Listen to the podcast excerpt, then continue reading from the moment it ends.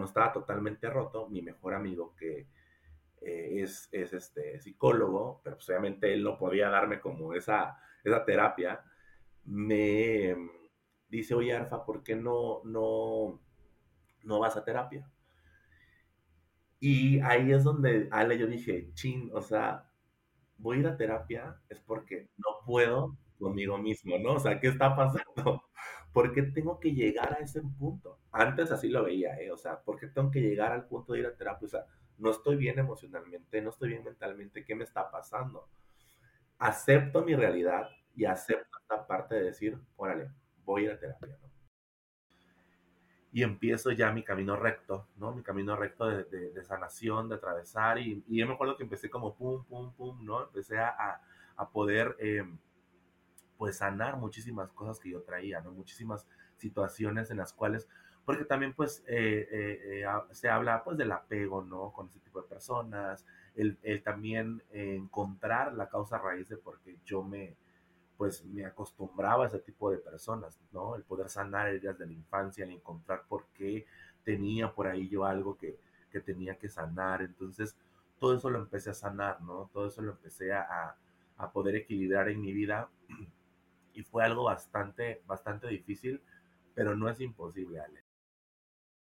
Yo, yo fui ese ejemplo que me decían, ah, ya va a pasar, ah, ya para qué lloras, ¿no? O sea, ya dale la vuelta. Yo decía, no, es que no puedo darle la vuelta, o sea, ¿cómo le doy la vuelta, no? O sea, no, explícame, ¿no? O ánimo, ¿no? lo que, obviamente lo que yo quiero es tener ánimo, ¿no? O sea, pero eh, es importante eh, el, poder empatizar con la gente. Y como dices tú, amigos, el del oso, el vecino, ¿no? ¿Por qué? Porque no sabes, cada quien tiene sus propios demonios, sus propias batallas, ¿no?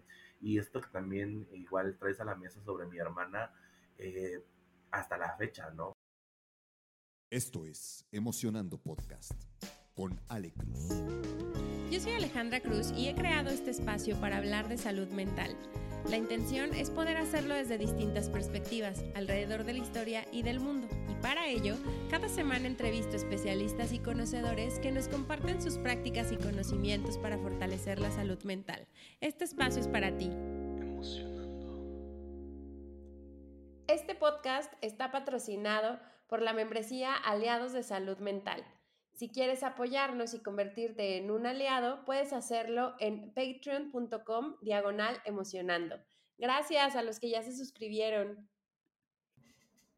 Hola, bienvenidos a otro episodio de Emocionando Podcast. Bonito jueves. Ya tengo aquí a nuestro invitado que es Arfaxat Galicia. ¿Cómo estás, Arfaxat? Hola, Ale, pues muy, muy emocionado de poder compartir contigo pues este pedazo de mi vida o esas experiencias, ¿no? Que me han llevado a, tomar este rumbo de la salud mental, del equilibrio emocional. Y la verdad que estoy muy feliz, estoy muy, muy, muy en paz, ¿no? Viviendo el, aquí y el ahora, como se debe, como se debe de, vivir. Y estoy muy bien, como un poquito ahí de la garganta medio lastimado, pero bien, bien. Listo para, para poder compartir contigo muchas historias. y con la gente, con tu público también. Qué padre. Les voy a platicar un poquito. Eh, Arfaxad y yo coincidimos eh, laboralmente hace muchos años, como unos 10, estábamos justo recordando, por ahí en, en, Starbucks que, que, te da de pronto la oportunidad como de conocer a muchísimas personas. Y algo que, que pasó hace poco es que eh, me escribió eh, por el podcast también y me mandó por ahí un par de mensajitos en, en dos momentos que fueron bien importantes para mí y que recibir tus mensajes fue como, como luz, o sea, fue como, ok, sobre todo porque yo estaba como dudando un poco de, híjole, ¿será este el camino y demás? Cuando, cuando yo recibí tus mensajes, de verdad que lo agradecí un montón. Por ahí también te, te respondí de vuelta. Eh, y, y, algo justo es como abrir esta puerta y esta voz para historias cada vez más reales, ¿no? Eh, creo que justo me decías, como llegar a, este camino de la salud mental a veces nos une y eso fue creo que lo que nos reunió nuevamente a nosotros. Eh, pero más, más que eso, lo que me interesa es poder traer como a través del podcast estas voces, estas historias que puedan conectar con los demás y que en ese sentido puedan resonar. Entonces, justo decidí invitarte precisamente por eso, porque creo que tienes una historia bien interesante que contar, que me encanta poder abrir este foro para que seas la voz precisamente de esa de esa historia y pues que a través de la historia que nosotros somos, pues es lo que podemos compartir y contribuir a los demás. Entonces, Hoy todavía no tenemos título del episodio, pero este, va a ser esto, más como una conversación y que Arfaxat nos cuente su historia eh, y de ahí pues justo podamos aprender con él, acompañarlo y demás. Así que te cedo los micrófonos, Arfaxat. Preséntate tú, háblanos de ti, cuéntanos. Ah, sí, ¿verdad? Ay, pues muchas gracias, ¿no? La verdad es que eh, esto que dices de a veces cuando damos un mensaje a cierta personas o cierta gente, no me ha tocado también gente que a veces no me conoce y llega con un mensaje y como dices tú, wow, te abre el corazón, te abre el alma y dices, lo, voy por el camino correcto, porque obvio, ¿no? Los procesos no son lineales, o sea, no son lineales y a veces uno, pues ahí como que dices, oh, no sé si, si voy bien por aquí, voy bien por allá, ¿no? Pero al final, eh, pues lo que te lleva a, ese, digamos, destino, a ese, a, que sigas en tu mismo, digamos, eh, pues no sé, camino de, sanación, de, de, este, de, este, de salud mental, pues es el día a día, ¿no? O sea, yo siempre lo he dicho, o sea, es un día a la vez, un día a la vez y de verdad todos los días, eh, al menos yo como persona lo hago, ¿no? Lo, lo trato hago que mi, que mi mente y mi espíritu siempre esté pues sano, ¿no? Y pues, ¿quién es Alfaxat? Uy, no.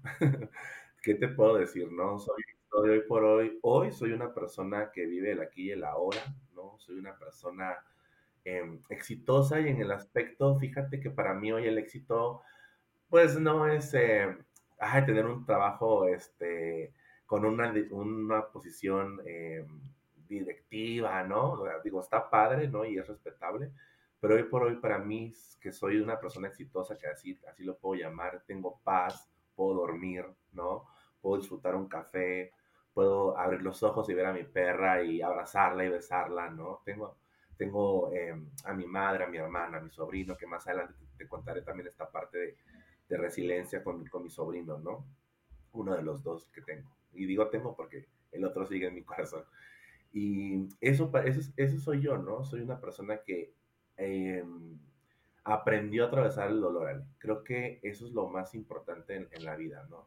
El dolor lo tienes que recibir, lo tienes que atravesar, o sea, no hay más, ¿no? No hay más, no hay como esquivarlo, ¿no? O no, no, no mirarlo de frente. Creo que eh, el, el poder atravesarlo y el poder tener esas experiencias de vida, porque son experiencias de vida, te hace una persona resiliente, ¿no? Y te hace una persona más sabia. No me gusta decir, ah, es que me volví más duro, me volví más fuerte, porque no, a veces podemos rompernos. Pero sí, sí soy una persona hoy por hoy, pues, em, pues resiliente, ¿no? Me gusta mucho leer. Antes la verdad es que casi no leía. Hoy, bueno, me como los libros, me encanta leer, me gusta escuchar muchos podcasts, ¿no? Eh, me gusta ayudar a la gente en el aspecto de, no lo ando diciendo también, pero hay gente que me, que, perdón, que me habla de, oye, Arfa, es que me siento así, amigos cercanos, ¿no? Justamente ahorita estoy en Guadalajara por un tema así con una amiga, ¿no? De que, oye, eh, necesito verte, ahora pues voy, voy para allá, ¿no? Porque sé lo que es estar en ese límite de, de, depresión, en ese límite de, pues, que buscas una salida y no la hayas, ¿no? Entonces, eh, tengo 34 años, soy soltero, tengo una hermana, mi mamá eh, igual mis padres viven. Y pues soy originario de Coatzacoalcos, Veracruz. de ese lindo lugar al sur de Veracruz, un poco caluroso. Ya tiene muchos años que me salí de Coatzacoalcos, ¿no? Actualmente vivo en Querétaro. Em, trabajo para DHL y la verdad es que em, pues prácticamente soy yo, ¿no? Soy una persona, hoy me considero feliz, que de repente se me viene la tristeza y la nostalgia, pero feliz, ¿no? Feliz con lo que tengo, feliz con lo que soy, feliz con lo que he logrado. Y siempre te repito, ¿no? Viviendo el aquí y el ahora. No vivo del pasado y tampoco el futuro. Ahí luego te da unas marañas en la cabeza, entonces no me gusta como vivir de, también del futuro, ¿no? Básicamente, eh, pues ese soy yo, ¿no? Soy una persona hoy por hoy sana mentalmente y que busca siempre el, el estar en, esta, en este equilibrio emocional.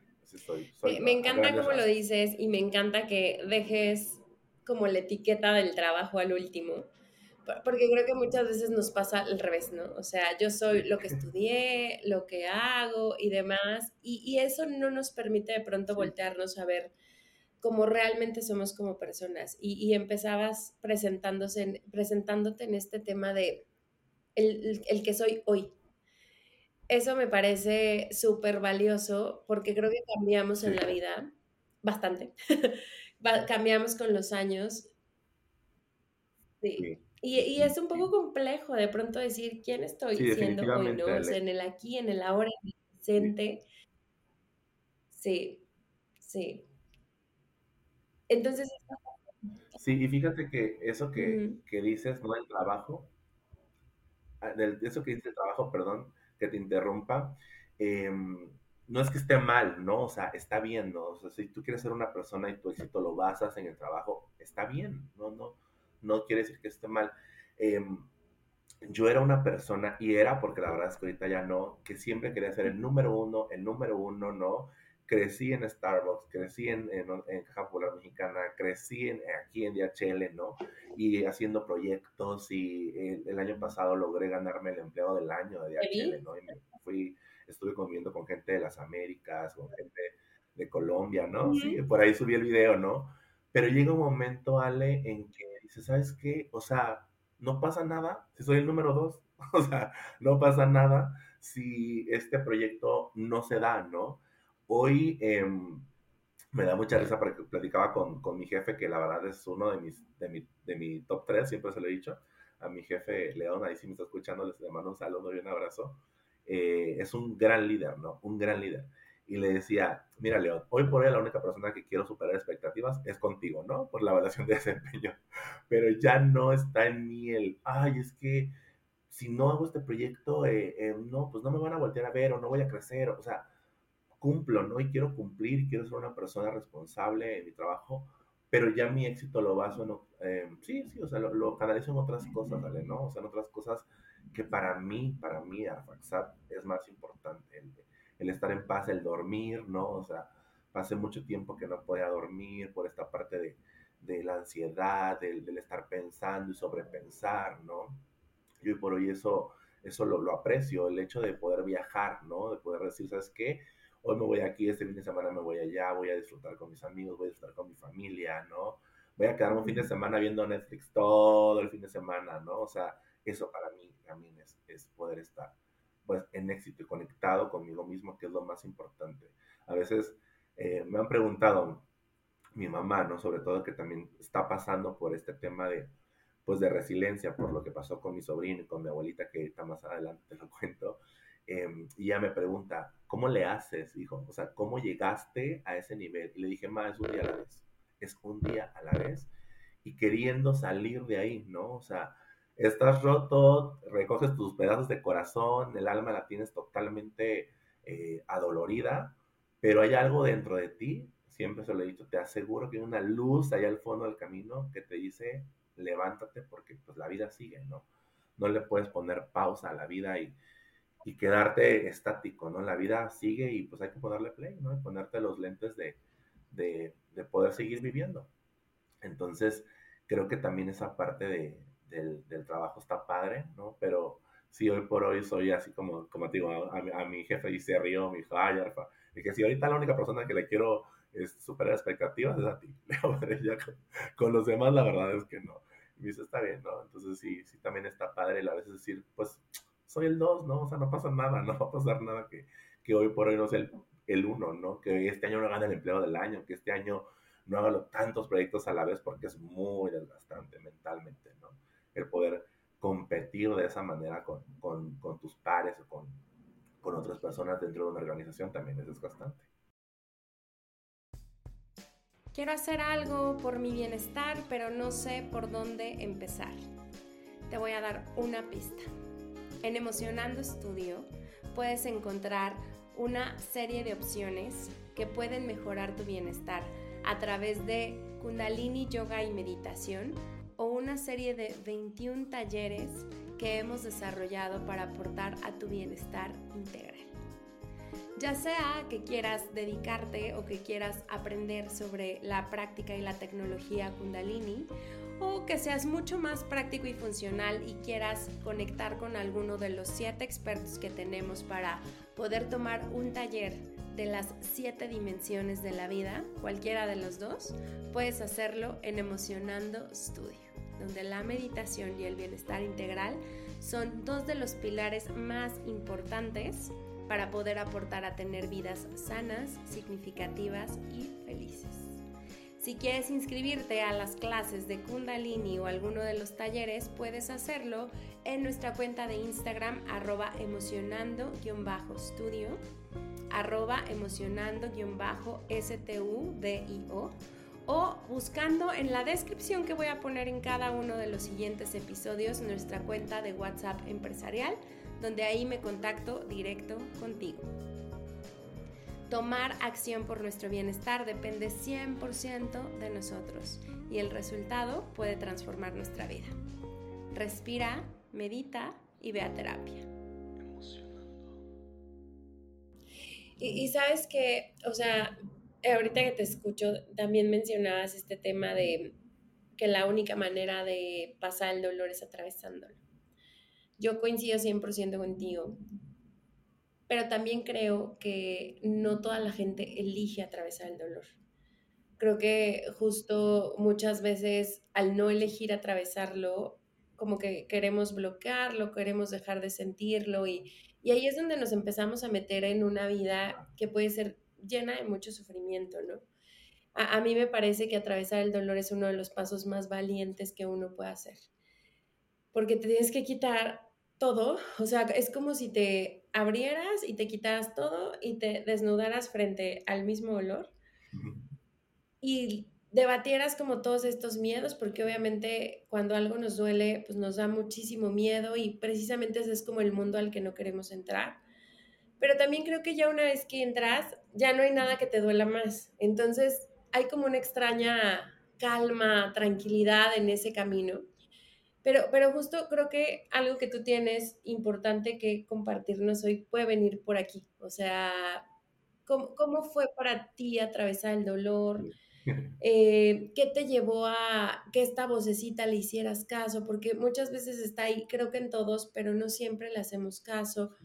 A lo mejor, ¿cuáles fueron los pasos que diste o los que quisiste dar para tener esta valentía, este coraje y entonces decir, pues le voy a entrar, ¿no? O sea, aunque va a ser bien doloroso, pero pues le voy a entrar. ¿Qué, qué nos puedes contar sobre, sobre ese tema?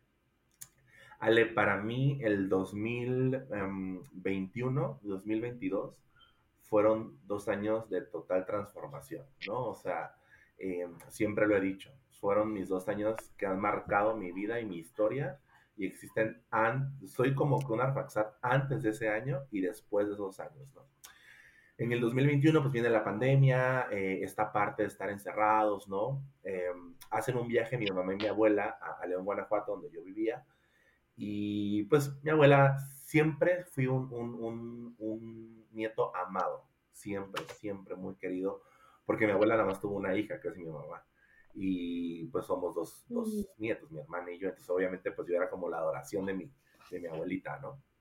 Fueron, fueron al viaje, llegaron y pues nos toca, a veces, eh, fíjate que yo tenía este pensamiento y debo compartírtelo de que, no, pues no nos va a tocar, ay, es que estoy escuchando de lejos que se está muriendo la gente, ¿no? O sea, sí creía, pero no, no tenía esa visibilidad de que me podía tocar a mí. Entonces llegan a León, a Guanajuato, mi mamá eh, la internamos 15 días muy grave de COVID. Y mi abuelita, pues, eh, la intuban, ¿no? La intuban y para no hacerte cuento tan largo, fallece. Entonces fue como un impacto eh, porque no te lo esperas. O sea, una mujer sana, una mujer que nunca eh, tuvo problemas de alguna enfermedad como cáncer, azúcar, no, no, una mujer que toda la vida trabajó, ya trabajaba en Pemex. Entonces, de repente se te va como esa y lo, y lo sabe mi mamá, ¿no? Porque sé que va a escuchar el podcast, pero sabe mi mamá que mi cariño hacia mi abuela, y, y, me atrevo a decirlo, era mucho más grande que el de mi mamá, ¿no? La amo, mi mamá la adoro, ¿no? Pero fui criado por mi abuela, entonces para mí era una referencia de, de una mujer que adoraba.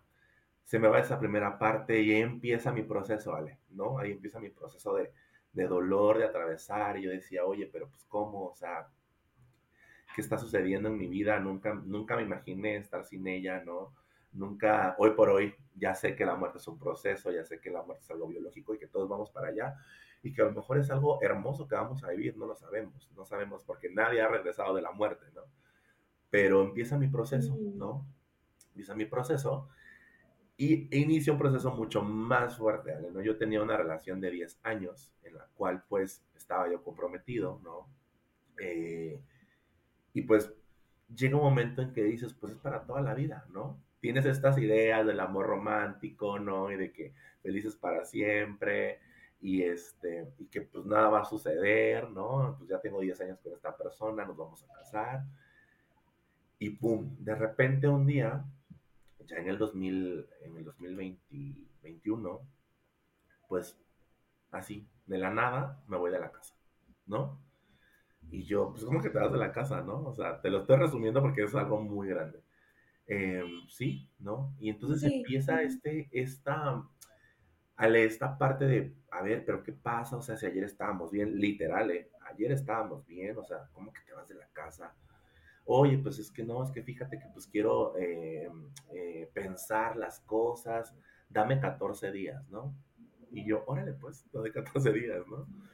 Y ahí empieza Ale algo que eh, hoy por hoy de verdad ha sido lo más fuerte que he vivido en mi vida, ¿no?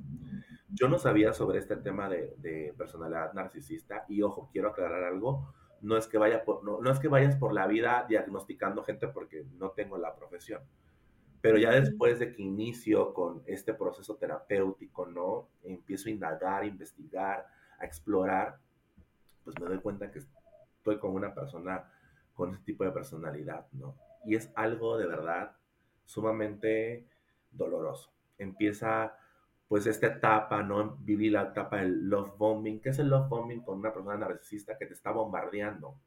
Bombardeando de regalos, de que quiere hacerse a la similitud contigo, de yo soy tu príncipe azul y yo siempre te voy a cuidar, ¿no? Y vamos a ser la pareja perfecta. Entonces yo todos esos, esos 10 años viví en ese proceso. Y de repente, eh, cuando estaba totalmente roto, mi mejor amigo que eh, es, es, este, psicólogo, pero pues obviamente él no podía darme como esa, esa terapia, me mm. dice, oye, Arfa, ¿por qué no, no, no vas a terapia? Y ahí es donde, Ale, yo dije, chin, o sea, voy a ir a terapia es porque no puedo conmigo mismo, ¿no? O sea, ¿qué está pasando? ¿Por qué tengo que llegar a ese punto? Antes así lo veía, ¿eh? O sea, ¿por qué tengo que llegar al punto de ir a terapia? O sea, no estoy bien emocionalmente, no estoy bien mentalmente, ¿qué me está pasando? Acepto mi realidad y acepto esta parte de decir, órale, voy a ir a terapia, ¿no?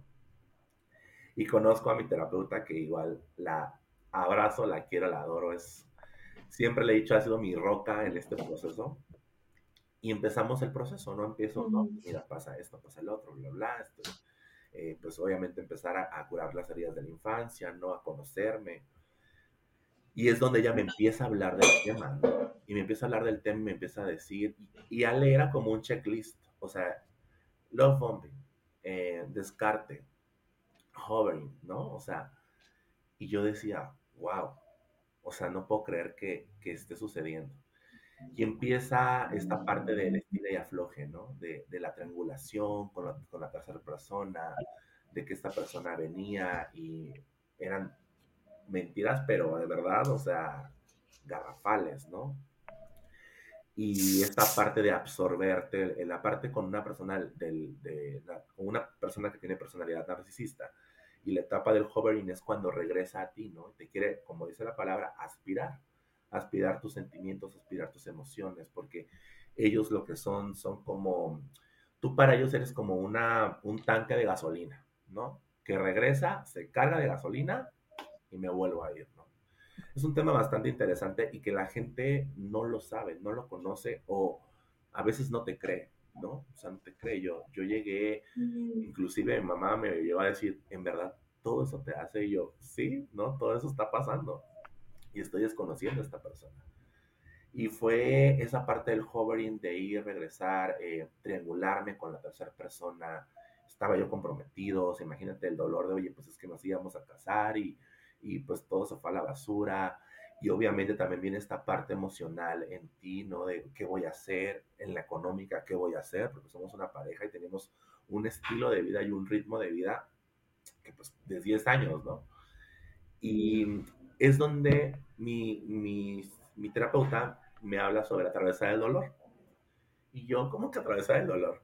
Y me dijo, lo tienes que atravesar. tienes que atravesar un proceso, es un duelo, ¿no? Fueron 10 años, estás con una persona. Y aparte, Ale, lo más doloroso es ver que, como dice el, dicho, ¿no? Te casas con una persona, pero te divorcias de otra totalmente, ¿no? O sea, totalmente. Y dices, ¿cómo, ¿cómo puedes hacerme tanto daño después de todo lo que pasamos, ¿no? Hoy por hoy entiendo que en una relación, cuando ya te sientas y dices, ¿sabes qué? Ya no hay amor, ya se acabó. Oye, lo puedes entender, ¿no?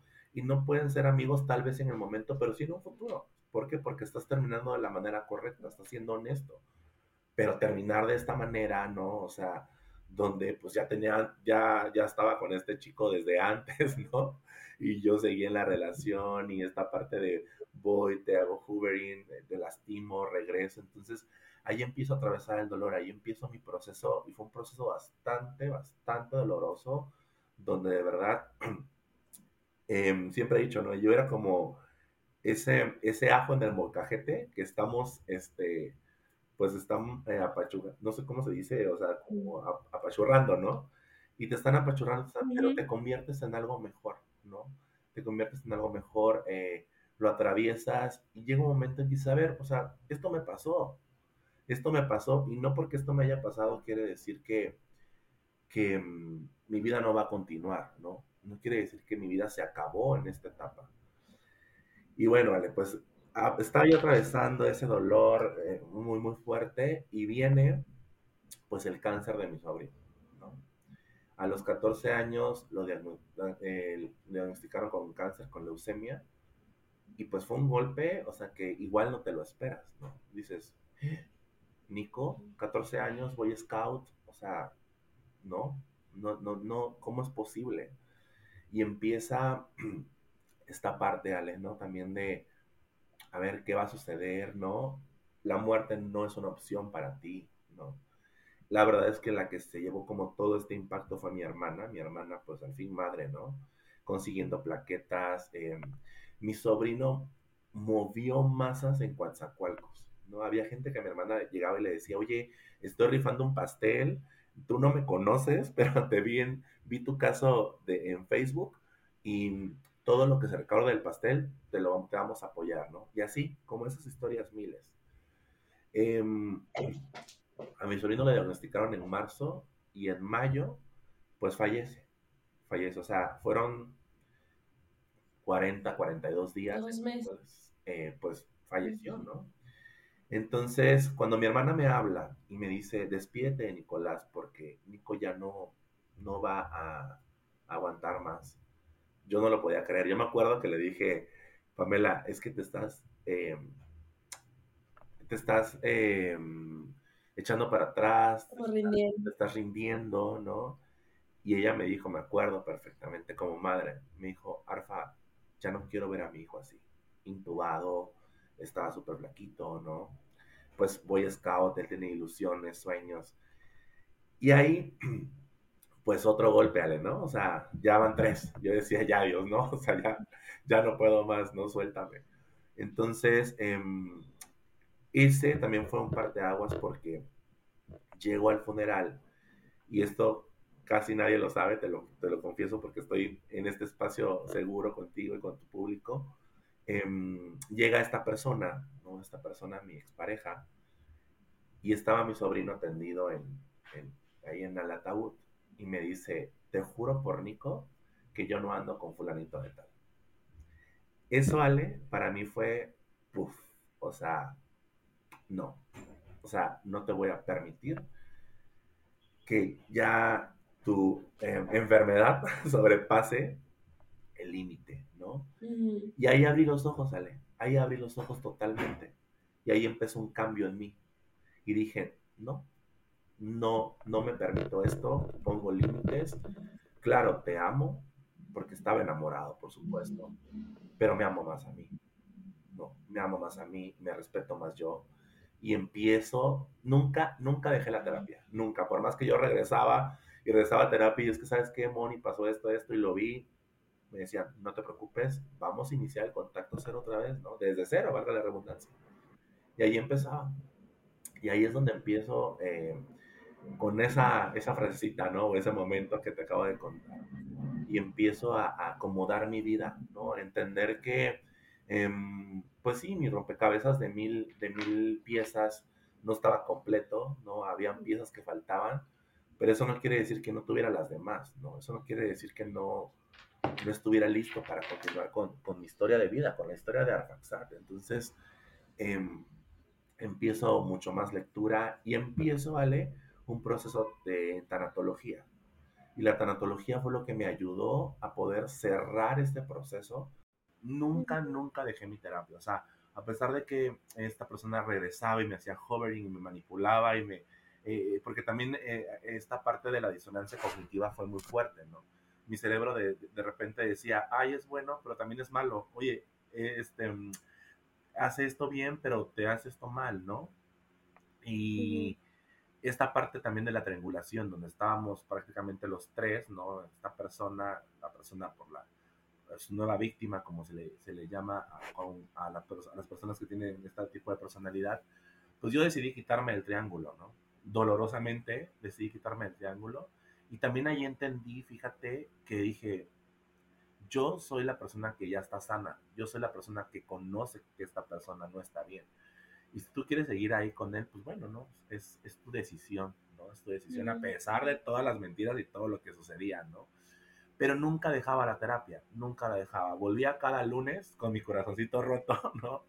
Y pasa esto, esto, esto, ¿no? Y, y Moni, que es mi, mi terapeuta, mi psicóloga, me decía, no te preocupes, vamos a iniciar otra vez el contacto cero, ¿no? Que es este contacto cero con, con ese tipo de personas es fundamental y es esencial. Y cuando es contacto cero, es contacto cero. O sea, no puedes dejar una rendija porque por ahí se mete, ¿no? O sea, por ahí es que van como filtrándose.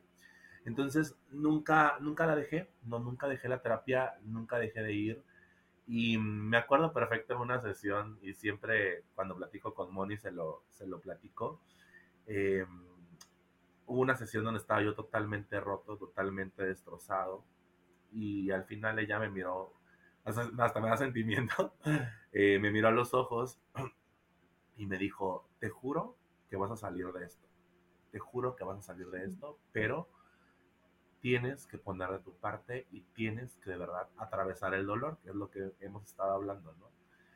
Y cuando pasa lo que te comenté, ¿no? Lo del ataúd y que frente a mi sobrino me dice ese tipo de cosas, ahí fue como el, no sé, no sé, este, Ale, como que se abrió mi mente al 100%, ¿no? Y dije, no, no merezco esto, ningún ser humano merece esto, ¿no?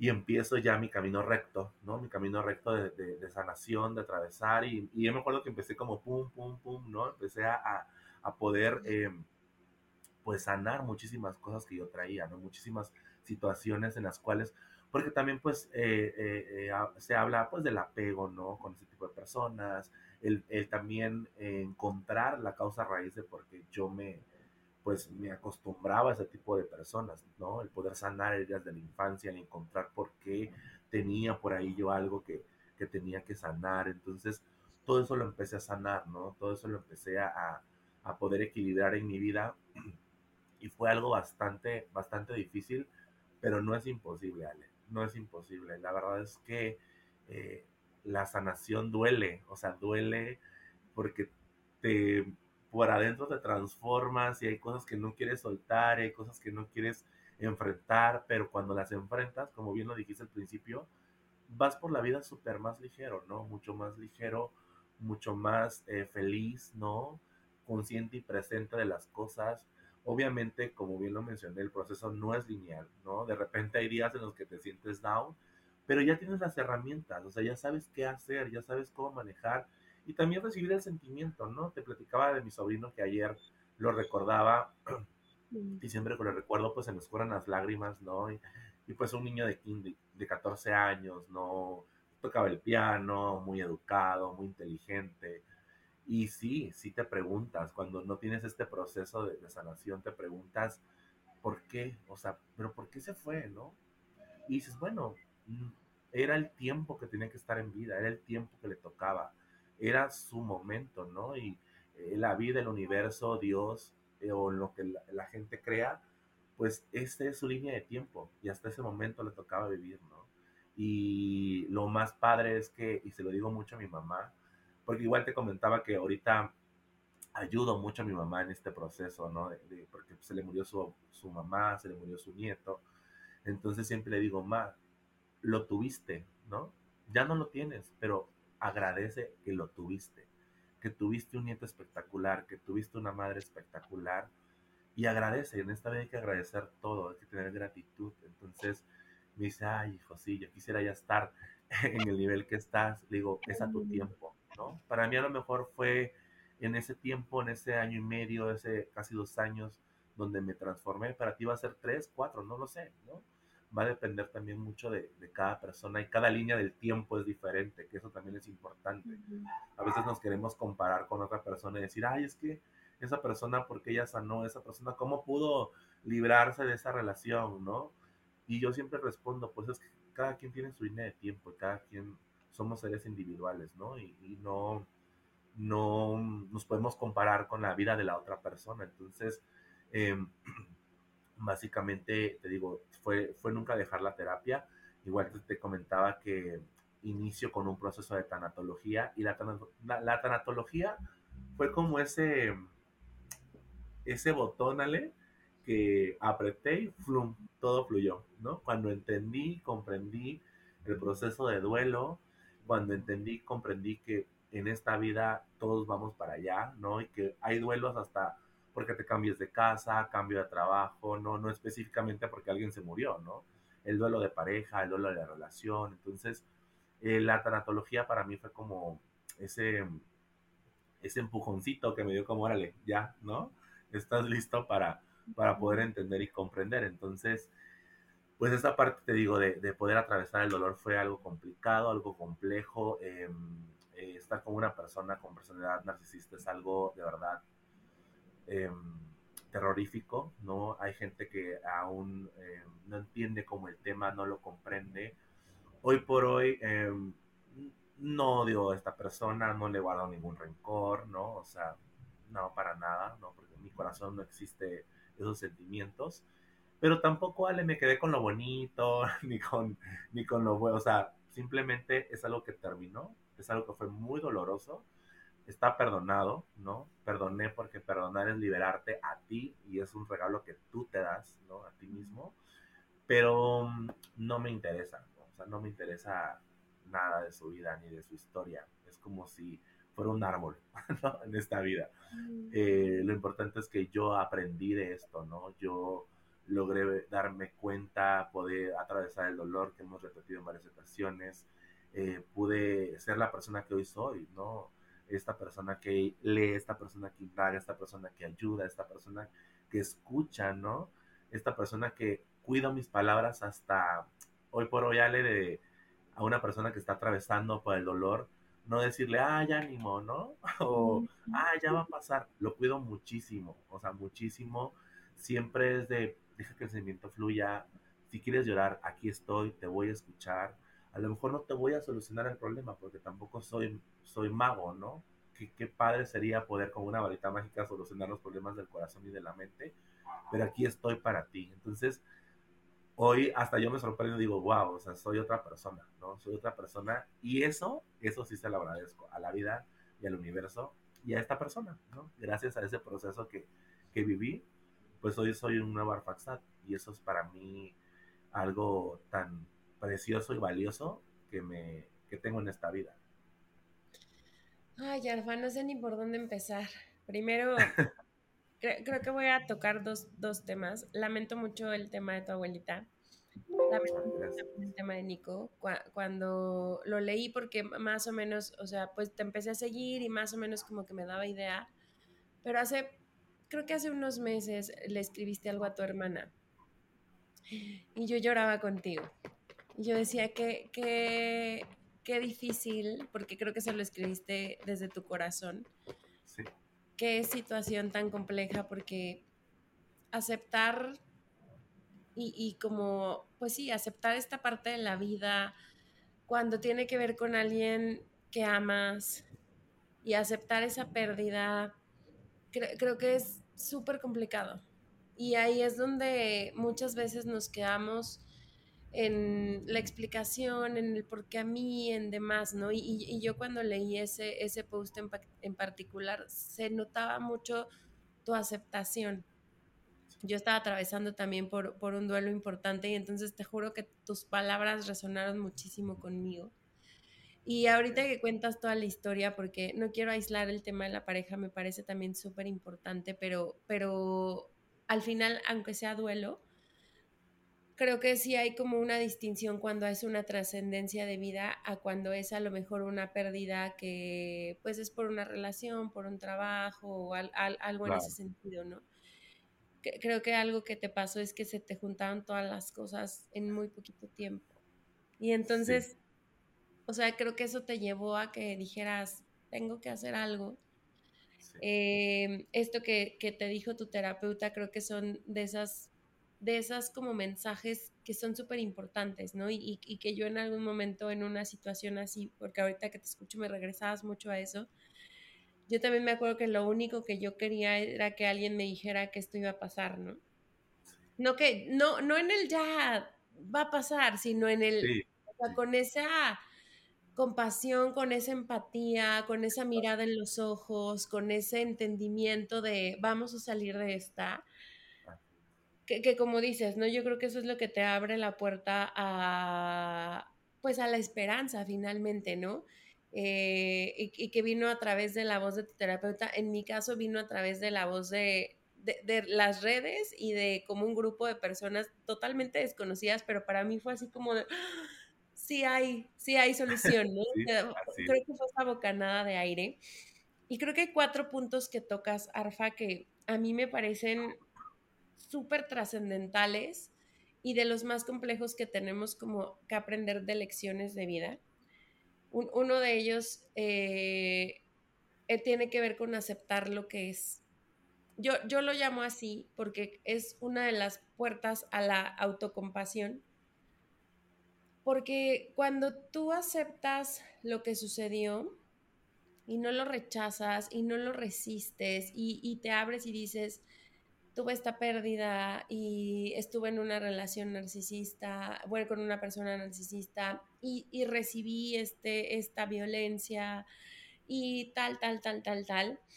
Creo que cuando empiezas a aceptarlo como es, ya no le debates, o sea, ya sales de por qué a mí y demás, o sea, creo, creo que ese es uno de los puntos donde, híjole, te da súper paz. Cuéntanos un poquito o sea, ¿qué pasaba en ti? ¿De dónde te agarraste recursos para justo hacer esto? Decir, pues, ya tengo que aceptar que así fue, ¿no? Que estuvo feo, que estuvo horrible, que no hubiera querido vivirlo, que perdí a Nico, que perdí a mi abuela, que perdí la relación, pero pues así fue. Sí. ¿De dónde te agarraste? ¿De dónde agarraste fuercita? Híjole, Ale, em, sí, llega un momento, em, y lo recuerdo perfecto, perfecto, donde te, estaba yo totalmente roto y llorando, obviamente, ¿no? Con, con, con todos los dedos del corazón destrozados y yo decía, ya estaba yo en terapia, pero yo decía, híjole, efectivamente, ¿no? ¿Cómo le hago? O sea, ¿cómo le voy a hacer con estas tres pérdidas que tengo, ¿no? ¿Cómo le voy a hacer con lo de mi sobrino? ¿Cómo lo voy a hacer con, con esta parte de la relación? O sea, y creo que, bueno, no creo, estoy seguro que la red de apoyo, que son tanto tus familiares como tus amigos, es algo que te impulsa, ¿no? Te impulsa a salir adelante. Y si bien em, mi mamá siempre estuvo ahí, ¿no? Siempre estuvo ahí, pero ella también tenía sus duelos, o sea, ella también estaba pasando por un, un dolor que, que, la carcomía, ¿no? Y a lo mejor te va a parecer algo, algo, o te va a sorprender, pero la persona en la cual era como mi, mi ejemplo, eh, pues era mi hermana, ¿no? Porque yo decía, qué mujer, ¿no? Qué mujer tan fuerte, qué mujer tan... Claro, por dentro ella estaba, y hasta la fecha, ¿no? La pérdida de un hijo es algo que yo no, no entiendo porque no soy padre, ¿no? Y, y, siempre se lo digo y soy empático con ella, pero ella fue como una pieza, ¿no? Y siempre ha sido, vale, siempre ha sido, siempre ha sido mi hermana, eh, pues algo fundamental. Y hasta estoy llorando. Em, es algo que ella, ella siempre ha, ha sido esa pieza de fortaleza, ¿no? De, oye, vas a salir adelante, tú eres esto, tú eres el otro, acuérdate. Y de repente yo le marcaba, ¿y cómo vas? No, pues estoy así, ok, ¿quieres hablar? Y yo, sí. No me decía, nada, Ale, nada. Pero ella estaba, ¿no? No me juzgaba, no me, no me, no decía, ay, otra vez, ¿no? O sea, era como, a ver, cuéntame qué está pasando. Entonces, esa red de apoyo es algo que, siempre necesitas. Y hay gente que me ha dicho, pero es que yo no tengo pues, amigos, no tengo familia. Siempre, y lo acabas de mencionar, vas a encontrar a alguien que te va a apoyar, Ale. Siempre, siempre que te va a escuchar, que va a poder empatizar contigo. Y yo me doy cuenta porque hoy estoy en un grupo de apoyo para eh, víctimas de narcisismo, de gente narcisista, ¿no? Donde escucho y apoyo desde mi trinchera, ¿no? Desde que, oye, es que pasó a ver ejercicios de respiración, vas a hacer esto, tranquila, ¿no? Tranquilo, vas a salir adelante. Y siempre nuestra frase en este grupo es de, si nadie te cree, yo sí te creo, ¿no? Y eso también es algo importante porque a veces... Eh, perdón, minimizamos la parte de, la salud mental y, de, la parte emocional, ¿no? Decimos, ay, es que se está haciendo, o ay, es que em, no, no, este, no creo que sea verdad.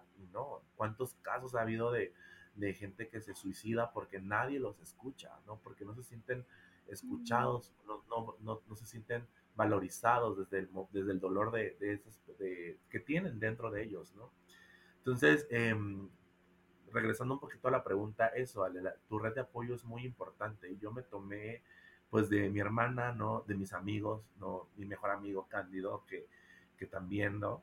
Es, pues, tenemos de amistad ya casi más de, que te gusta, 15 años, ¿no? Y, sabe todo de mí y, me puede escuchar y siempre sus te amo son de esos te amo de que ah, me llenan, ¿no? Digo, wow, es, es mi mejor amigo, la adoro, ¿no?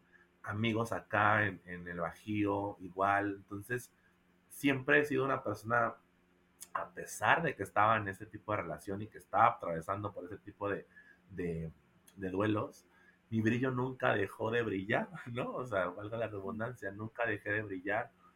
Y hoy por hoy lo entiendo, y hoy por hoy lo acepto, y hoy por hoy lo tomo con mucho amor, ¿no? Tengo amigos que están alrededor mío, que ahí están, y me están dando la mano y me están sosteniendo y eso yo creo que fue, fue algo importante, Ale, el, poder tener esas amistades. Y mi psicóloga, sin duda. O sea, Mónica se convirtió en esta, en esta piedra, ¿no? En esta piedra donde yo me sostenía, ¿no? Y ojo, no, no, no tampoco, porque ella me decía, va a llegar un momento en que ya no vas a venir a terapia, vas a venir cada mes, cada dos meses, cada tres meses, porque también no te puede estar pasando algo y hablándome de, oye, Mon, o sea, no, no tienes que tener las herramientas. Y eso me ayudó mucho, ¿no? Eso lo entendí mucho. Entonces, eh, me encantaba, ¿no? Y, me acuerdo cuando fue mi, mi, sesión de alta, pues las palabras que me dijo, wow, me, me llenaron el alma, ¿no? Y, me acuerdo que me dijo, estoy súper orgullosa de ti, porque tú lo hiciste, ¿no? Yo fui tu guía yo fui esta parte donde te decía, sube, baja, vas, camina, ¿no? Pero tú lo hiciste, Arfa, tú lo hiciste y estás aquí por ti. Entonces, la red de apoyo, terapia, yo creo que fue, no, no creo, estoy seguro, fueron las, las, pues de donde me agarré, ¿no? De donde me agarré cuando ya no podía más, Porque como bien dices tú, llega un momento en que ya no puedes más, ya no puedes más y necesitas gritar, ¿no? Necesitas decir eso que mencionaste, que alguien me diga que esto va a pasar, o sea, que, que este dolor ya no lo voy a sentir, que esto que me está quemando por dentro ya no, ya no va a existir. Entonces, pues yo creo que esas personas fueron las que me ayudaron a, a poder salir adelante. Mm. Hola, Yarfa. Sí, yo, yo coincido ahí contigo. Fíjate que la semana pasada en particular tuve una reunión con un grupo de psicoterapeutas. Eran como 14. Desde la, desde la primera vez que, que, yo pude como entrar en ese, en ese grupo, porque ahorita estamos colaborando juntos, yo en la parte organizacional y ellos en la parte clínica, yo me acuerdo mucho que en una sesión yo les decía, porque ellos, ellos decían, o sea, ya todos eran psicoterapeutas y yo, ¿no? Ahí metida.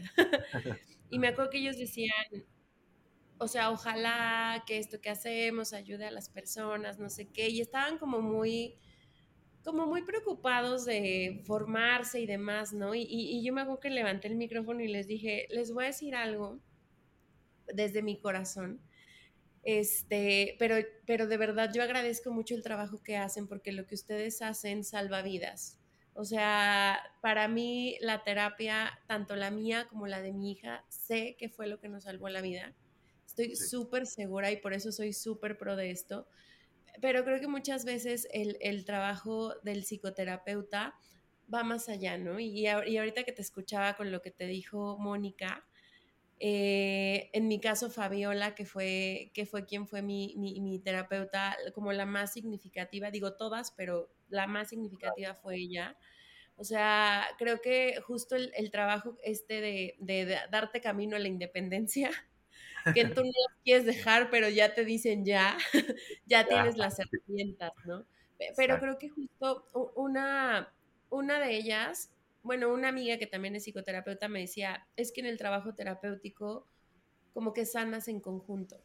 Entonces, como que, el, o sea, al final a quien estás viendo es como un espejo y te ayuda a sanar y entonces lo vas haciendo en conjunto, entonces se hace como una intimidad tan fuerte que yo creo que es la segunda persona que más te conoce después de ti, ¿no? Porque llegas ahí con todo, o sea, yo me, yo me acuerdo que le decía a Fabi, yo entro contigo, este, siendo una y al minuto cinco me quito la máscara y después estoy llore y llore y entonces salgo y ya me siento otra persona, pero creo que, creo que pocas personas, a pocas personas les permites que te vean en ese, en ese momento, ¿no? Y, y, creo que ahí hacen un trabajo súper fuerte. Y, la otra, por eso creo que pro la terapia 100%, y la otra, esto que mencionas de la red de apoyo, también me parece que es fundamental. O sea, amigos, familia, inclusive compañeros, eh, o, como dices, ¿no? O sea, aunque a veces pensamos que estamos solos, siempre hay alguien que puede ser como tu red de apoyo, ¿no? La, persona con la que compartes a lo mejor eh, una sonrisa, una mirada, el deluxe, no sé.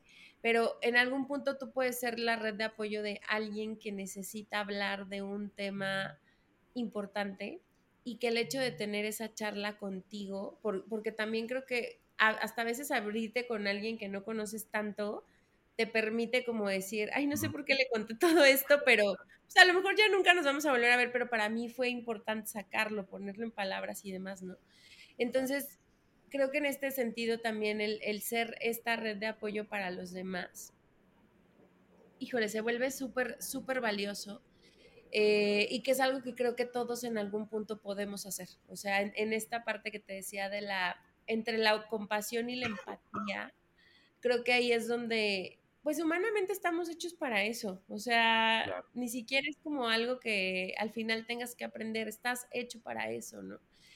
Eh, y te llena mucho y entonces pues puede ser precisamente esta red de apoyo, pero qué importante es tener estas personas alrededor, en este caso a lo mejor lo que veías con tu hermana, porque yo, yo también coincido que, que, que el despedirte de un hijo es algo que no, no, o sea, no estás preparado nunca, creo, y que yo, yo sí digo, híjole, las mamás y los papás no tendrían por qué pasar eso, porque la línea de tiempo es difícil, pero a veces sucede. Y me imagino que esa fue la fuerza que tú veías y que decías, pues si ella está bien, pues yo también voy con ella, ¿no? Entonces, qué, qué, importante también ser como esa red de apoyo, o sea, encontrarla, pero también creo que ser esa red de apoyo para los demás, ¿no? Sí, sí, Ale, efectivamente, ¿no? Eh, como te decía, hoy por hoy cuido, cuido mis palabras, o sea, cuido mis palabras cuando alguien está mal emocionalmente, ¿no? El, el, el poder decirle algo porque sé lo que afecta, o sea, yo yo fui ese ejemplo que me decían, ah, ya va a pasar, ah, ya para qué lloras, ¿no? O sea, ya dale la vuelta. Yo decía, no, es que no puedo darle la vuelta, o sea, ¿cómo le doy la vuelta, no? O sea, no, explícame, ¿no? O ánimo, ¿no? lo que, obviamente lo que yo quiero es tener ánimo, ¿no? O sea, pero eh, es importante el, el, poder empatizar con la gente. Y como dices tú, amigos, el del oxo, el vecino, ¿no? ¿Por qué? Porque no sabes, cada quien tiene sus propios demonios, sus propias batallas, ¿no? Y esto que también igual traes a la mesa sobre mi hermana, eh, hasta la fecha, ¿no? Una mujer resiliente, una mujer que a su manera está em, viviendo su duelo, ¿no? Ella todos los días publica en Facebook, en Instagram, de Nico, ¿no? Y lo va a visitar y como era Boy Scout, ahorita en mayo que cumple un año le van a hacer un, este, un campamento especial, ¿no? Como, pues como recordándolo. Entonces, em, nunca yo al menos físicamente sé que emocionalmente ha pasado porque ya me lo ha dicho, ¿no? He estado en momentos a solas quebrándome, pero nunca se ha, ha rendido, ¿no? Y si algo le prometió, porque si eso ella, ella siempre lo menciona, le prometió a Nico es ser feliz, ¿no? Y se lo dijo en vida, hijo, voy a ser feliz por ti, voy a continuar por ti y porque tengo otro chiquito, ¿no? Tengo otro que viene, viene también atrás, a Sebas, ¿no? Y yo también justamente cuando mi sobrino, igual esto nunca lo había dicho, cuando mi sobrino este, estaba en, pues ya intubado y me despedí de él, le prometí, le dije, te prometo, nos prometo, me acuerdo que le dije, que voy a ser feliz, voy a salir de esto y siempre te voy a recordar como mi sobrino, ¿no? El, primero y el que tanto quise y tanto quiero. No fui un tío y no soy hasta la fecha un tío como muy meloso, muy amoroso, pero cuando lo digo, cuando a Sebas le mando un mensaje, por ejemplo, hijo, te quiero y siempre voy a estar para ti, lo sabe, ¿no? Y Nico igual, ¿no? Hijo, te quiero y siempre, siempre te voy a recordar como ese niño tan hermoso que eras.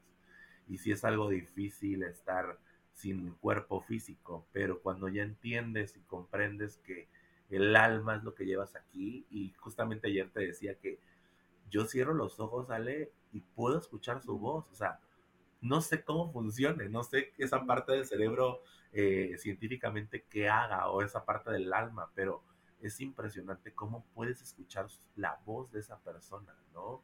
Su voz, recordar su risa, eh, recordar su olor. Entonces, eso para mí es maravilloso y con eso siempre me he quedado para mi sobrino, ¿no? Siempre, siempre lo recuerdo, siempre está presente y, y siempre lo llevo en el alma, en el corazón y sé que está ahí, ¿no? Y creo firmemente que algún día lo volveré a ver. No sé si en almas, en espíritu, no lo sé porque no conozco más allá de la muerte, pero yo estoy seguro que, vamos a tener esa oportunidad de volver a, vernos, ¿no? Y poder, eh, pues, eh, volver a coincidir en este, en este universo tan grande que es. Ay, sí. No, sí, seguro sí. Eh, esto es como también parte del, del, duelo. Se lo, se lo aprendí a una amiga que justo me enseñó como técnicas para el tema de duelo. Y ella decía que, que, a veces pasa eso, o sea, como que empiezas a escuchar, recuerdas el olor y demás, pero que eso también es parte de ir atravesando el mismo duelo y que es importante.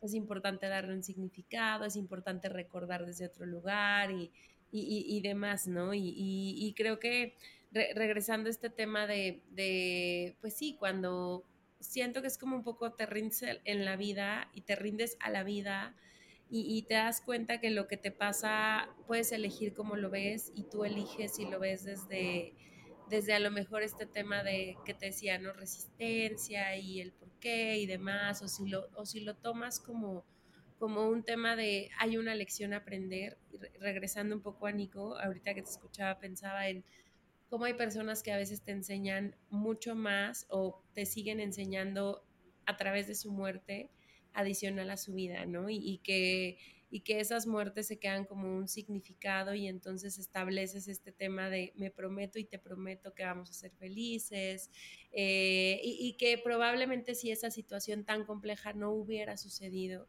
que insisto, nadie la hubiera deseado, pero si no hubiera sucedido, tal vez tu línea de vida se hubiera movido distinto, ¿no? Y, no sabes si estuvieras aquí hablando de esto tan importante en un foro abierto, con, toda esta fuerza, con toda esta valentía y con toda esta vulnerabilidad de frente, porque creo que todos al final pasamos por ahí, ¿no? O sea, tal vez no en las mismas situaciones, pero creo que logramos conectar porque lo hemos sentido, sabemos el dolor, sabemos lo, lo complejo que de pronto puede llegar a ser, eh, sabemos que atravesarlo y aceptarlo es parte de, pero también lo difícil que es eh, eh, como llegar a ese punto y justo aquí es donde, donde, donde quiero entrar al otro, al otro punto que, que ponías en la mesa porque me, me, encantó esa parte entre el perdón y el agradecimiento, ¿no? O sea, a veces cómo puedes perdonar y agradecer una situación tan terrible, una situación tan lamentable, una situación tan dolorosa,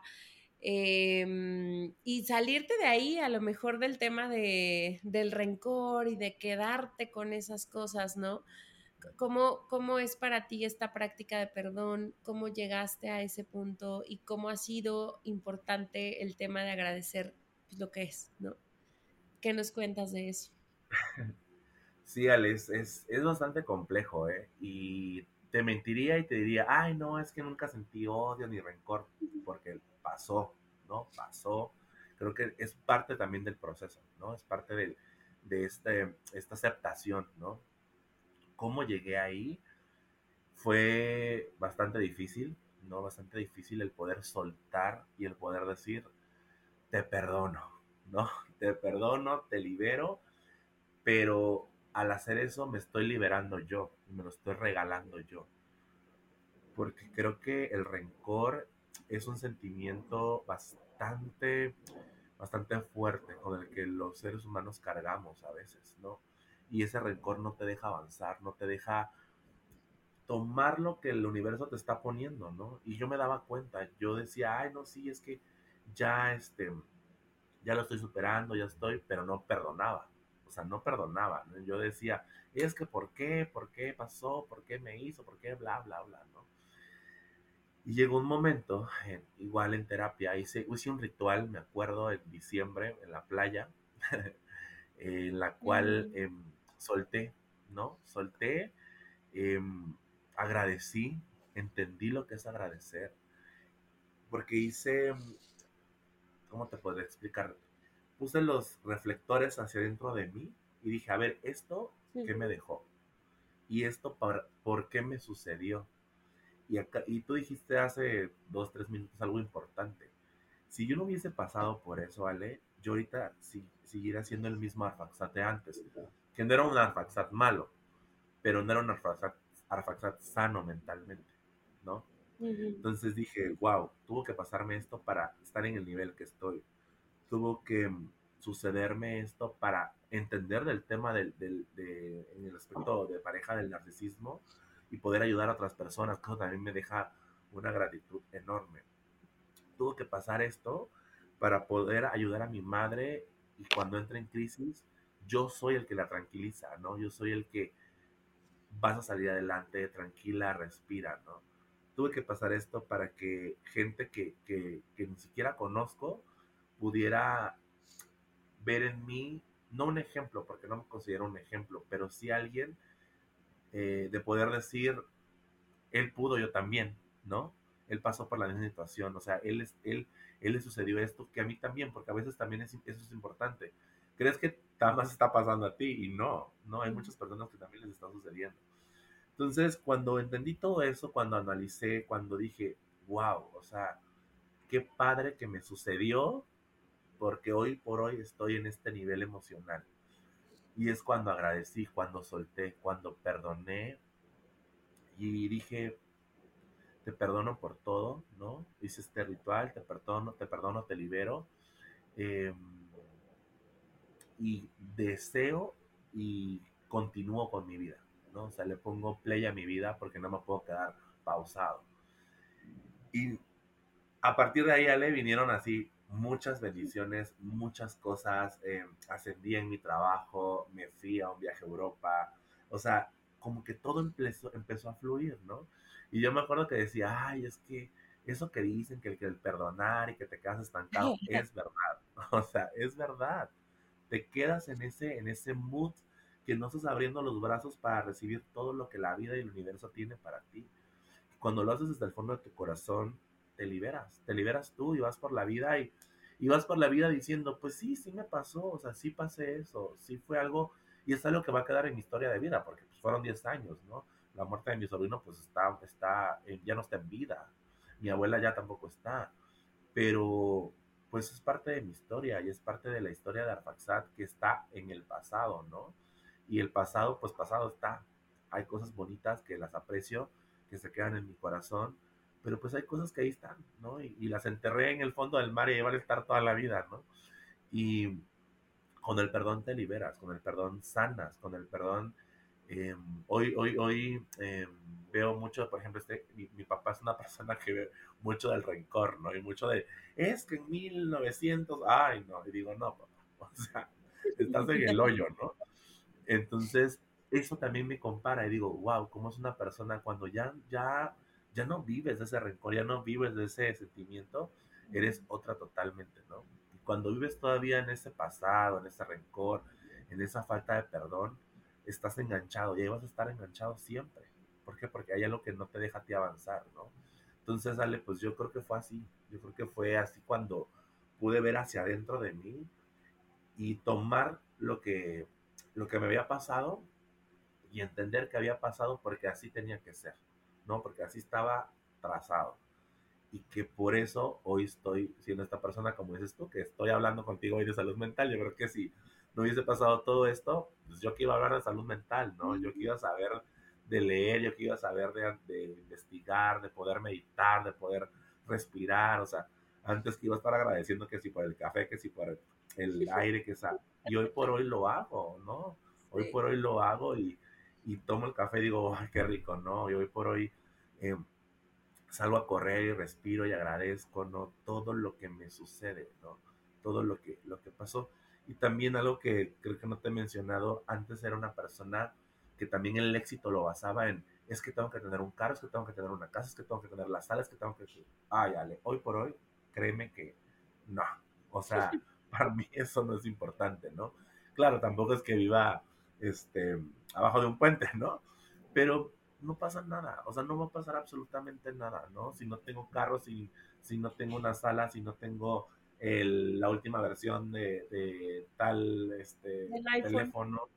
Exacto, o sea, no pasa nada, ¿no? Vivo el aquí y el ahora y eso está tan padre y es tan sano vivir de esa manera porque no te mortificas por lo que va a pasar en un futuro, ¿no? O sea, ni estás anclado al pasado, vives el momento.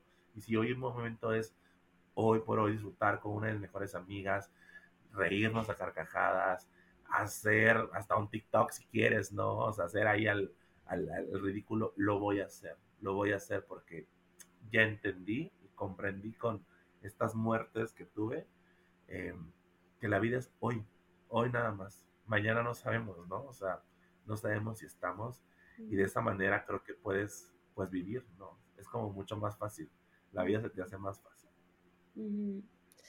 Y qué, qué bonito que, que, cierres así, porque así empezaste. O sea, en el aquí y el ahora. Creo que es una de las lecciones también más importantes que de pronto necesitamos como activar más. Yo también hay veces, hace ratito que fui por un café y dije, ¡ay, qué delicia! ¿no? Y hay veces que justo me pasa lo mismo de, y tú loca aquí agradeciendo el café, la respirada de hoy. Pero, pero creo que es, ese tipo de cosas, el, presente precisamente es lo que nos ancla mentalmente a ser saludables. Inclusive cuando el presente está difícil, eh, porque también tiene como esas, esos, esos temas y pues al final es vida, ¿no? O sea, no, no, es, no es que la vida te va a dejar de suceder o las cosas ya no se te van a presentar, sino simplemente como que va sumando otro tipo de herramientas para poderlas ver y aunque a lo mejor es difícil de pronto porque ahí es donde suena ilógico, ¿no? De cómo me dices que agradezca una situación terrible que me está pasando y que me duele y que me lastima, ¿no? Pero no lo haces al momento, yo, yo también creo eso, o sea, no pasa así de, ay, gracias por traerme esta desdicha a mi vida, no pasa así. Pero, pero te puedes dar cuenta más rápido, creo, de los aprendizajes y las lecciones que tenías que pasar con esa situación que se te puso de frente y se te puso, pues sí, en las manos, ¿no? Para, para algo, para tu más alto bien, que creo que es como, como yo lo, lo, lo, veo también de pronto, ¿no? Y que, que, también como interesante porque creo que al final esto que hemos compartido hoy, pues son cosas complejas, sí, pero sencillas. O sea, ya, ya cuando cuando te vas dando cuenta que puede ser simple, que es una elección, que, que ese era el punto que te iba a decir. Creo que eh, lo que tenemos de gran regalo en la vida es tener este libre albedrío y esta elección de, de cómo queremos ver las cosas, ¿no? Y, y, y, yo siempre he sido muy pro de que somos la historia que nos contamos. Y si nos la contamos desde lo terrorífico, pues así va a ser afuera. Pero si también nos lo contamos desde este lugar de resiliencia, desde este lugar de compasión, desde este lugar de empatía, desde este lugar de aceptación, creo que nos la podemos llevar más suavecito. Y a lo mejor de eso se trata, porque finalmente estamos en el, en el presente, o sea, no tenemos, no sabemos cuándo se va a acabar esta historia. Así es. No tenemos idea, pero lo que sí tenemos es nuestro momento presente y, y ahí es donde nosotros podemos elegir cada 10 segundos nuestra realidad. Así es. Entonces, qué, qué bonito que nos hayas compartido este mensaje el día de hoy. Eh, justo te quiero preguntar, adicional a la terapia y a este tema que nos decías de la lectura, ¿cómo también cuidas de tu salud mental? Sí, eh, eh, eso es algo importante que hago, como te dije al principio del podcast, ¿no? Día a día, ¿no? O sea, día a día es un día a la vez, ¿no? ahora, sí que como, como el alcohólico o el drogadicto, ¿no? O sea, es un día a la vez. Em, aparte de terapia, leo mucho, Ale, me, doy esa oportunidad y me permito eh, algún día en la semana o dos completamente enfocarme en la lectura. Eh, escucho muchos podcasts diarios, escucho podcasts, el tuyo, ¿no? Eh, hay otros que también de, salud mental que escucho mucho. Y algo que recomiendo, bueno, yo al menos hago, escuchar podcast, pero de verdad que de gente que sume, ¿no? O sea, no un podcast que de repente escuchas y dices, ay, no, o sea, ese es como algo que no, no va a llenar mi, mi mente, ¿no? Entonces sí, de, gente que pueda sumarte, de gente real como lo que estamos haciendo ahora, ¿no? De lo que ha sucedido, porque así puedes empatizar más con las personas y decir, eso me pasó a mí, ¿no? O sea, entonces esa persona puede apoyarme, puede, puede guiarme, ¿no? Em, me dedico tiempos a mí mismo, ¿no? Me regalo es un fin de semana al mes, de me quedo en mi casa, eh, veo películas, estoy con mi perra, eh, el fin de semana siquiera hasta no me levanto de la cama, ¿no? Pero me lo regalo, me regalo ese tiempo conmigo mismo porque también es importante el conocernos y el estar con nosotros mismos. Y en este proceso también, em, pues suena un poco no cruel, pero yo decidí ser así. Em, corté relaciones con personas que no me sumaban, mm. ¿no? Con personas que yo decía, no, este cuate, la neta, no, no, o sea, y hoy por hoy estoy eh, con gente, con mis amigos de toda la vida, ¿no? Algunos que acabo de conocer, otros que tienen 3, 4, 4 años, y, y me sumo con ellos, ¿no? Fíjate que algo, chistoso que pasó y que te cuento rápidamente es que como que en mi círculo cercano de amigos, al mismo tiempo pasamos algo y al mismo tiempo todos nos metimos a terapia. Entonces, hablamos como el mismo idioma, ¿sabes? Entonces, eso, eso también lo hago. Eh, corro todos los días. Bueno, camino y corro todos los días 5 kilómetros. Me encanta hacer eso. Entonces, de esa manera, ¿no? Terapia, los podcasts, los libros y ejercicio, ¿no? Y trato de meditar. No soy un experto, pero sí eh, trato de meditar al menos 15, 20 minutos diarios. Tengo una aplicación que se llama Calm y con ella, eh, pues ahí me voy guiando, ¿no? Me voy guiando eh, para poder estar en paz y, centrarme y no perder el, equilibrio. Entonces, esas son las, pues lo, que yo hago, ¿no? Los podcasts, libros, meditar y el ejercicio. Es lo que hago. Súper, una sencillo, o sea, al final es sencillo y creo que entre más, más sencillo mejor porque al final es alcanzable, ¿no? Así es. Arfa, un último mensaje que le quieras dar a la audiencia. Ay, wow, pues em, así como la salud em, de nuestro cuerpo, ¿no? Es importante, la salud mental es también importante, ¿no? Y que a veces yo sé que no tenemos para un psicólogo o que es algo que no está a nuestro alcance, pero hoy tenemos muchas herramientas en, en la web, en internet, los podcasts, mucha gente que lo hace de manera para sumar a la salud mental y es importante que cuiden su salud mental, ¿no? Es importante que sepan que lo más importante somos nosotros mismos y que debemos estar siempre en ese equilibrio mental y emocional, ¿no? Y pues no sé si hay una persona que hoy por hoy está escuchando este podcast y que no encuentra la salida y que de repente sienta que no hay como esa luz al final del túnel, yo les aseguro, les aseguro que sí lo hay, ¿no? Que sí lo hay. Y como te dije en un principio, nuestro lema en este grupo que tenemos es de que si nadie te cree, yo te creo.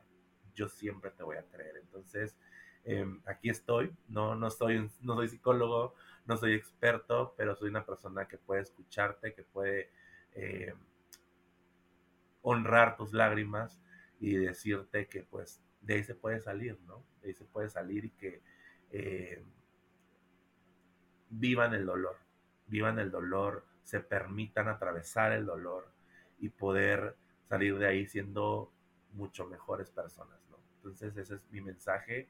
Eh, mucha, mucha, mucha paz para todos, mucho amor.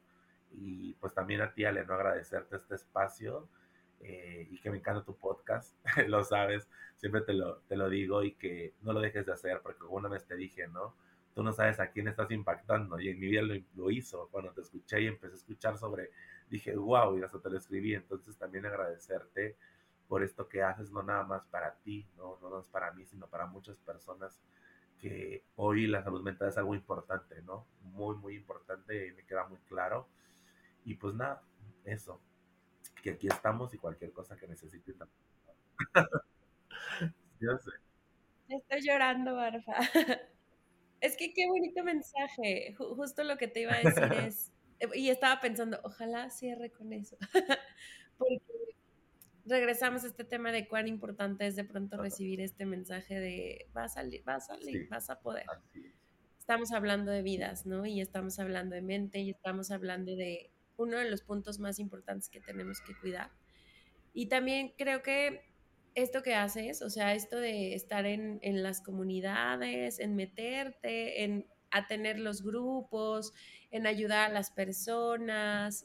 Eh, te, vi también el otro día en el club del libro. O sea, creo que estas, estas conexiones que, que haces, Arfa, también es algo como bien importante porque, como dices, tú no sabes cómo una palabra puede resonar y hacer eco en otra persona, eh, me parece que es algo de, seguir también como, como haciendo y, la verdad que padre tener esta conversación tan bonita contigo. Te digo, estaba yo muy emocionada porque dije, esta va a ser de corazón a corazón y mira, la, verdad es que ha sido, ha sido así. Te agradezco también que te hayas abierto tanto en, en la entrevista de hoy o bueno, en la charla de hoy porque sé que no es fácil de pronto hablar de, eso que nos duele.